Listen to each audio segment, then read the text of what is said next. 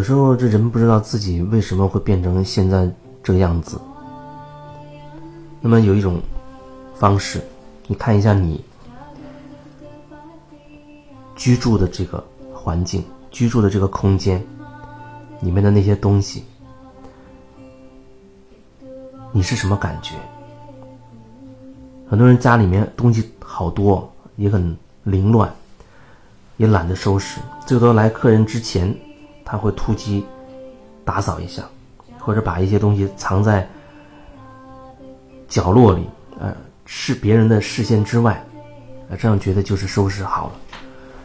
你的空间对应着你内在的状态。就在前一阵子，我也在回到爸妈家里面，然后想打扫房间，因为觉得这些东西。感觉太多，很多东西好像我觉得在我看来已经不必要了，可是还是堆在这里面。空间本身就不大，但是堆的东西却不少，而且特别的零碎琐碎。这就像对应着人头脑里的念头会很多很杂一样，可能多到自己已经意识不到自己脑子里塞了那么多念头，那真的可以叫做碎碎念。所以，清理一个空间，你用心去清理这个空间，相当于你也在清理你自己内在的状态。我在家里面清理一间房子的时候，因为很多东西不是我能做主，是去还是留的，那我只能最多变换一下位置，或者把它摆放整齐之类的。那有一些是我以前用的东西。我是有决定权利，选择是留着，或者放在哪，或者把它丢掉，或者送人之类的。那我在打扫这一间房间的过程当中，其实我一共花了三天的时间，就打扫一间房间，十几平方的啊，最多二十平方的这一间房间，真的觉得很辛苦，就是每天看起来就。打扫那么几个小时，如果从时间上看，好像加在一起一天的时间也足够了，但是却做不动。比如说，你拉开一个抽屉，看到里面很多很多的纸，或者好多好多记记录一些信息的一些纸条，或者还放着几本书，还有好多好多这些杂物。其实每一个物品上都会带有着那个人的意识在上面，那个人的念头在上面。你看到那些东西，就感受到怎么说呢？就像是烦躁，会觉得比较烦。对我来说，有时候有的时候也真的不知道要怎么去归拢它，把它弄弄整齐。有些东西。把它弄干净，但是至少表面的那些，比如说地面的清洁，我可以把它擦得很干净。可是这一项工作也不简单，因为我是想把所有的家具全部都挪开，把相应的地面用布把它完全的擦干净，包括那木地板的接缝处也把它擦干净。那这一项做起来。就不是一个简单的事情。比如说，一张很笨重的桌子，七个抽屉，每个抽屉塞满东西，上面还摆着东西。那我要先把所有东西全部掏出来，然后我才搬得动那一张桌子。搬完之后，再清理这桌子下面的地面，然后再把桌子里里外外擦干净，每个抽屉。有一些东西可以归一归类，不常用的放在一起；有一些信息上的电话号码或者各种通讯类啊、地图之类的可能会放在一起。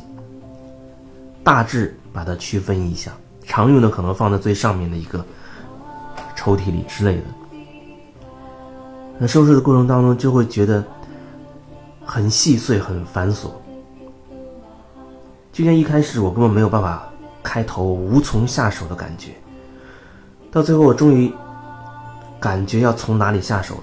那是一个空调下面的一个位置，那个位置什么东西也没有放。我觉得好像可以从这里开始下手，什么东西也没有放，我就意味着不需要收拾什么，我只要把这块地面把它擦干净就可以了。然后从这个角落出发，才开始一点一点的，沙发底下、柜子底下、桌子底下，啊，各种茶几、凳子全部搬开，正反面里里外外全部把它擦干净。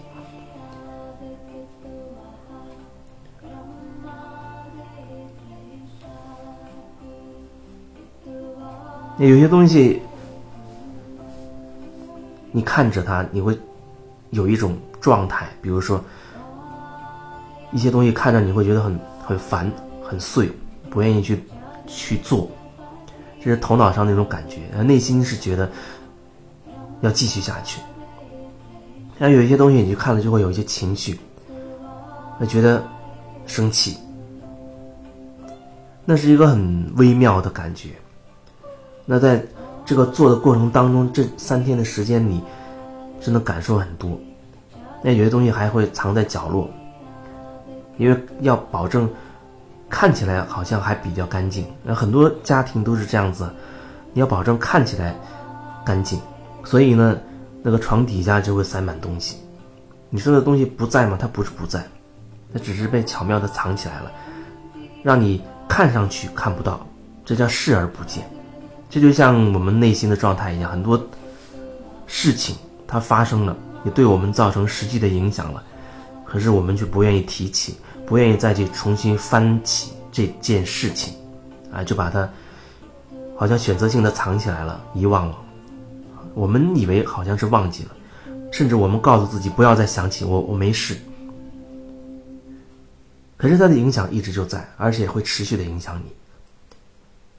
那你在收拾你这个房间的过程当中，你就会有很多的感觉。你愿不愿意把那么笨重的沙发一点点的移出来？你愿不愿意把那么脏的地面一点点把它擦干净，把它擦出来？你愿意把它简单的扫一遍，还是再拖一遍，还是跪到地上把它擦的很仔细，擦到一尘不染？你的清洁工作究竟能做到什么层次？我相信你会有不同的感觉。而我要表达的就是，一个空间，特别是你自己的房子里，你要让自己住的舒服，你要让自己住的舒服。那怎么样去让自己住的舒服？你觉得这本书要放放在哪个位置，你会觉得舒服？啊，这个花瓶要摆在哪儿，你会觉得舒服？你仔细去稍微坐下来，好好的感受一下，你你会有一个大致的一个方向，一个答案。然后这个家具要怎么调整，你会比较有感觉。有的时候你的凳子放在那边，你甚至几个月都不愿意去坐上去，为什么？明明有个凳子，可是却形同虚设，起不到它的作用。一本书放在那边，放了可能半年了，一年，你都不愿意去翻一翻。那你为什么还要留着它？留一个东西是有原因的。有人家里好多旧报纸，我家里也会有这么多，舍不得丢掉，我又没有权利去把它丢掉。可能家里人会觉得早晚会用到。那你家里也许也会面临着这样的状况，啊，有人会收集很多塑料袋，觉得自己是很节约的，啊，堆积大量的塑料袋，没有根本不可能及时用掉，一年恐怕都用不完，还有大量的旧书旧报纸，还有很多各种奇奇怪怪的东西，你都积累在你家里，你觉得那是节约，你觉得早晚用得上。我们换一个角度，换一个角度，一些东西你把它丢掉了。它可能及时就被回炉重造了，啊，它又有它的使用价值，可是，一直积累在你这里，一年半载，它也得不到它的使用它这个价值真的无法表现出来。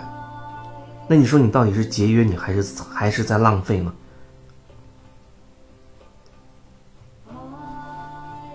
明明这东西现在就可以被回炉重造啊做成其他的物品被大家使用充分发挥它的价值。可是你却把它留在这里你认为有一天你会用得到？也许有一天你可能真的会用得到吧这且不说但是你把它留在这里，它无法发挥它的作用，这就是一种浪费。很多人做着自以为节约的事情，却实际上呢很浪费。而有的人每次吃饭到剩一点，他其实是已经吃好了，其实吃好了，可是觉得不想浪费，不想剩下，勉强自己多吃几口。时间长了，哎，不知不觉体重增加了，或者生了一些毛病。但是你有没有意识到，很有可能就是你这个小习惯造成的呢？你会觉得想要节约不浪费，可是这个节约不浪费是不是有局限呢？你有没有好好的去想过这件事情？你不需要的东西，你把它丢掉了，你觉得是浪费吗？你不吃的这点剩饭剩菜，你就算丢出去，它最终。还是会被生物所降解，最后还会重返地球，它还会进入土壤，它的元素会被分解掉，然后呢，会通过各种途径进入到植物当中，然后再进入到各种谷物、蔬菜当中。所以你觉得这是浪费吗？可是你吃进去超过你所需要的，这难道不是另外一种浪费吗？你还要需要身体消耗更多的能量去消耗转化它，这恐怕才是另一种浪费。没有真正的浪费，我们就在这个地球大的系统里面，你怎么样都会在这个大的系统里面。说这些，是希望你很多时候可以静下来觉察一下你的观念，观念没有对错。当你突破了这个观念，你可以接受这观念正反两面的时候，那对你而言就是意识已经拓展了。这就是做回你自己，做回那个没有局限性的那个自己。每个人最高处都是有无限可能性的，所以所谓做回自己，最终他不是说你变得。极度的自我，当然有可能，这是所谓这个过程，这个自我，这个过程，它是需要的，所以你不用自责。为什么我做回自己会越来越自私？不需要自责，只是你在做这些事情的时候，你需要更有觉察去看到，自己在这个过程当中究竟有什么意识，有什么框架？为什么你只接受事情的？这种可能性，你就不接受那种可能性。当你所有可能性你都允许它发生的时候，你再做起来，你就觉得很轻松。因为无论怎样，你只要用心去做就好了。你不会执着于一定要一个什么样的结果。你可能会计划着想要那样的结果，可是你不会执着于那个结果。你可能会很用心去做，但是你不会在意说你你用心去做。一定要得到某一种你认定的回报，做那就用心去做，全然的去做，就是这样，没有其他任何多余的一分一毫，不会分出多余的力量去再琢磨着你要什么结果。